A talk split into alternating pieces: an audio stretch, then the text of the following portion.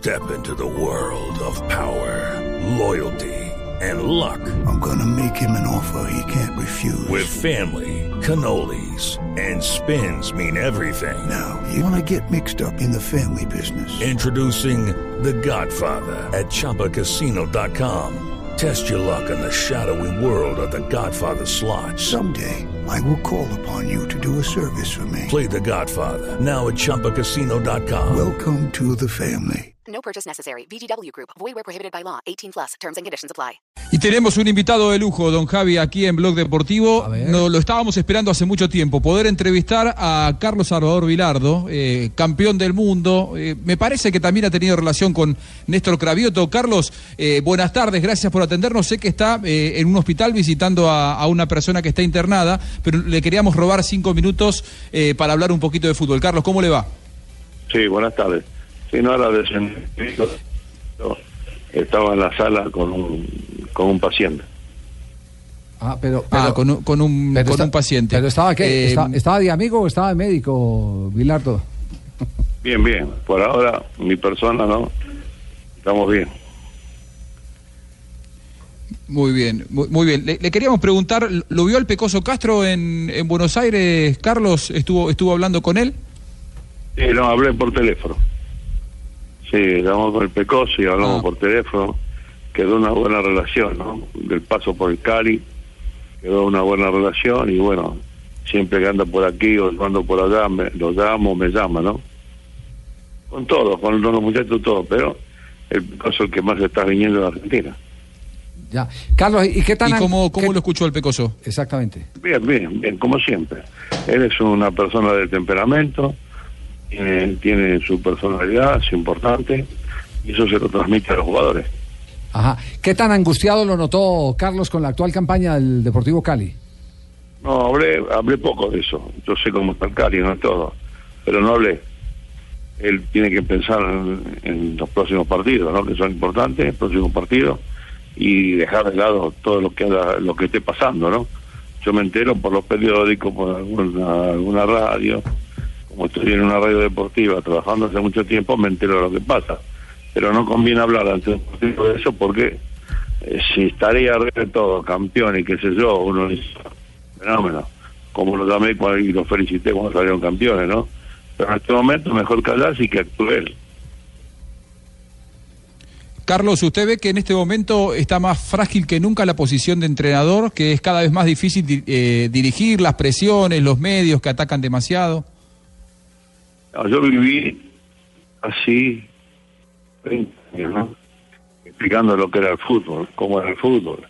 Y la gente no entendía. Por ejemplo, hoy los periodistas, la gente, los muchachos, yo trabajo en una radio, ¿no? En Radio La Red. Y los muchachos dicen, qué bien que le pega el córner, qué bien el trabajo con pelota detenida, qué bien el tiro libre. Y antes eso era antifútbol. Qué bien se juega al fuera de juego, eso antes era antifútbol. Y bueno, ahora después los chicos van cambiando y todavía, todavía siguen con errores que eh, uno lo con, yo por ejemplo voy a dar charlas o me llaman para dar conferencias a Europa y a veces digo, uso palabras que no la entienden. Por ejemplo, volante, ¿no? Eso acá en Argentina se dice volante, acá en Europa no digo eso, no lo entienden, ¿no? Entonces este, hay que cambiar el, hay que cambiar el sí, mediocampista. Y así, bueno, uno va tratando de arreglar porque ahora como están los las comunicaciones, la radio, los periódicos se leen en todas partes, la radio la televisión se escucha, se ve en todo el mundo. Entonces hay que utilizar medios que se utilicen en el mundo entero.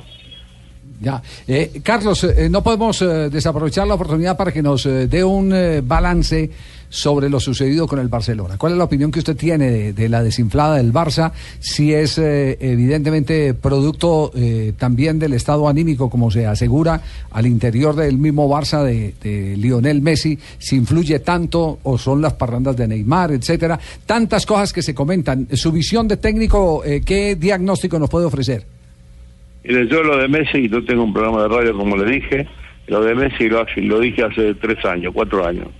Digo, miren, no, no hablen más de Messi y no digan que el Mundial, que la eliminatoria, que un campeonato, porque este pibe un día se enoja y tenemos que ir a buscarlo de rodillas, ¿eh? Eh, un día un día dice no vengo más. Eh, gana todo, gana todo, gana todo. Y siguen, y siguen, y siguen, que le falta, que le falta. ¿Qué quiere que campeonato del mundo? Pero el campeonato del mundo es lo máximo, a nivel selección hablamos, ¿no? Y bueno, eso quizás lo logre, todavía puede jugar. Pero la gente está con eso, dale, gana todo, sale goleador, hace cinco goles, tres goles, cuatro goles, dos goles en un partido. Y bueno, pero le falta eso. Y dice, pero hizo mucho, ¿qué quiere que haga? Entonces te pide, yo me pongo en el lugar de él. Un día, un día digo, este, yo se lo dije hace tres años, digo, un día manda todo y dice, no vengo más. Profe, más allá del nivel de Messi, de las críticas a Messi, se viene la Copa Centenario y es una oportunidad valiosísima para Argentina para volver a ganar algo, porque recordemos que la selección argentina no tiene un título en mayores desde la Copa América del 93. ¿Cómo ve usted a la selección de su país de cara a este evento? Tiene buenos jugadores, si usted analiza a nivel este, personal, son todos jugadores que están jugando eh, en un alto nivel. Bueno, pero han crecido también no solamente Argentina, sino también otros países. Le pasa a Brasil, que se quedó un poco, pero Brasil siempre es Brasil. Uruguay también se quedó un poco, pero siempre son rivales difíciles para Argentina. Bueno, así le pasa con todo. Ustedes recuerdan Colombia, en una época, ni hablar, Brasil-Colombia, Argentina-Colombia, ya estaba, ya estaba el resultado.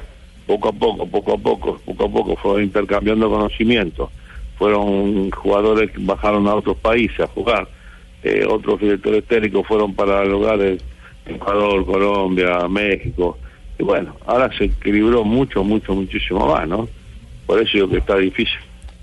Eh, profe, ¿cómo analiza el caso de James Rodríguez, que para nosotros es un referente en la selección colombiana de fútbol, y en el Real Madrid eh, no ha podido de pronto convencer con su fútbol a Zidane? Bueno, pero lo mismo pasa como dijimos antes, con muchos jugadores, ¿no? Eh, a mí me decían por qué yo ponía cuando estaba, ¿no? ¿Por qué ponía a Valdano en la selección? Y en España era ídolo, en lo de Pasó con Ruggeri, el defensor. En Europa andaban bien, no le digo otros jugadores, ¿no? Porque así me pasó con, mucho, con muchos jugadores. Yo tengo grabaciones que discutían a Maradona. Discutían a Maradona, porque yo insistía con Maradona en la selección. Le digo gente de antes, ¿eh? para no poner en tela de juicio la los jugadores de ahora. Ahora, eh, Carlos, eh, recién le preguntábamos por la selección argentina. ¿Cómo le ve a Colombia después del gran mundial que hizo, después de un inicio de eliminatorias eh, con dudas, pero ahora parece que pudo ordenar un poco el barco José Néstor Peckerman? ¿Cómo ve a Colombia de cara a la, a la Copa América que se viene en Estados Unidos? Yo pienso que está todo parejo. Ya está parejo, vio en Chile ahí. Chile estaba bien, Colombia estaba bien, para mí, ¿eh? Uruguay está bien, Argentina tiene buenos valores, Brasil tiene buenos jugadores también jugando en su país en el exterior. Se han parejado a otros a otros torneos que había que, se hacían hace 15 años, 10 años, ¿no? Ahora se han parejado mucho más. Los jugadores de estos países que nombré están jugando en Europa y lo están haciendo bien. Muy bien, Carlos, le queremos agradecer. Antes le quiero preguntar, de Guardiola para acá yo veo que eh, muchos equipos que no tienen el talento de los defensores que por ejemplo tenía Guardiola en Barcelona, se arriesgan demasiado para salir jugando y pierden pelotas increíbles que terminan en gol del rival. ¿Se agarra la cabeza viendo algunos equipos eh, dirigidos por técnicos muy jóvenes que quieren arriesgar en todos los lugares del campo? No, está muy bien. Está muy bien. Yo no creo que está fenómeno. Si ustedes saben muy bien, ¿no? Ahí me tocó defender, defender, eh, defender. Un jugador, no sé, por ahí lo recuerdan, Henry Caicedo, ¿no? Y lo defendía a muerte. Decía, este es un jugador bárbaro. Y la gente a veces, por otras cuestiones, que no, que sí, que no, y yo lo defendía a muerte. Para mí, esa es la forma de jugar. Así es. Eh, un poco menos maturana, ¿no? Pero bueno, esa es la forma de salir jugando, de seguir jugando. Yo digo que el fútbol no tiene nada, nada difícil desde que un equipo juega con un color de camiseta y otro equipo juega con otro color de camiseta, ya está, listo. Le tiene que decir a los jugadores, mira, vos será a lo que tiene el mismo color. Y pateen al arco que son tres palos y en el arco hay un tipo que no cenó ni almorzó con nosotros. Cuando lo ven a ese tipo pateen. Al otro que comió, almorzó, cenó con nosotros, no, a ese no le pateen. Y listo. y Así más de fácil, simple. es más fácil, más fácil imposible. Así de simple. Qué grande, qué Bueno, grande, qué grande, Bilardo. sí. Javier, te, felicito ¿verdad, ya. Tumberini? Sí. Y sí, y también a, a Juanjo por, por nutrirme, por traer a, a los recuerdos míos a este gran jugador técnico, ¿viste? Sí. Eh, me, me- me acuerdo de la subeldía, de lo que inventaron con subeldía, lo fuera de lugar, los laboratorios se cansaron de hacer goles, ¿viste? Recordate el equipo Ajá. de los 10 zurdos. Sí. ¿Eh? Los 10 zurdos. ¿Quiénes eran estaba zurdos ahí? Flores, Verón. El único derecho era Manera. Eh, sí. ¿Eh? Así que era un equipo fabuloso. Hoy me nutren ustedes con La- un argentino. gracias. Es grande, ¿qué hacemos? Somos argentinos. Muy bien, Tumberini. Carlos, un abrazo, muchas gracias. Hasta que el fútbol nos dé la oportunidad de encontrarnos de nuevo. Abrazo, maestro. Muy bien. Bueno, chao. Chao. Chao, buenas tardes. Muchas Uno- gracias, Carlos, uno muchas gracias. en hospital que se va a reír, ¿cierto? Sí, no, no puede. Sí. Carlos Salvador Vilardo eh, eh, es una autoridad, nadie puede un negar que es una autoridad. El fútbol no es difícil. del mundo, sí es campeón la del frase. mundo. Sí. El fútbol Campeón no y subcampeón, además. Sí, señor. Dos mundiales consecutivos. Exactamente, sí, son parte, de, eh, pero además campeón mundial de clubes eh, como jugador. Claro. Con, estudiantes. con el equipo de Don Osvaldo. Con en el- Estudiantes de La Plata. 68. Quiero- quizás ser el alumno más aventajado que tenía Don Claro. Osvaldo. Eh, sí, sí. sí, sí, eh, Osvaldo eh, tan aventajado que dicen que la mayoría de las marrullas no eran de Subeldía sino de Vilardo. Sí, sí, sí. El doctor, el, el do- el doctor es leyenda. Claro, el- Carlos Salvador Vilardo era una cosa. Me acuerdo cuando venían los clásicos Nacional Deportivo Cali que se dejaban de hablar un mes antes. No A se ¿quién ganaba el mano a Sí, mano? no se hablaba. Por lo menos públicamente lo van a entender así, pero después ya cuando se, eh, terminan los campeonatos se reían eh, de las peleas que montaban entre los dos para subir la expectativa. Eso sí Era- sabían que era vivir un clásico. no, show, no, un unos show. Ese era el personajes, show, unos personajes bueno. maravillosos. Una vez, una vez se acuerda, el, el- una vez en Ecuador, previo, en Ecuador, no, en Chile, Esa previo al, anécdota, si no sé qué tal será. previo al sorteo de la Copa América, nos estuvo toda una tarde contando toda su vida futbolística, porque entre otra cosa, él vivía era en el barrio San Lorenzo, cerca de San Lorenzo. La pero nunca, pero nunca quiso jugar en ese equipo si no fue en La Plata, Sí. en Estudiantes. Estudiantes de La Plata fue eh, su gran casa. Y en Estudiantes también fue. ¿Recuerdan la, de las últimas, Juanjo, cierto? Cuando fue y, y- y llevó al estadio una Esas mesa y una, y una botella de champaña. Claro, en En, Estudiantes. en el estadio, ganadora en el de estadio de River.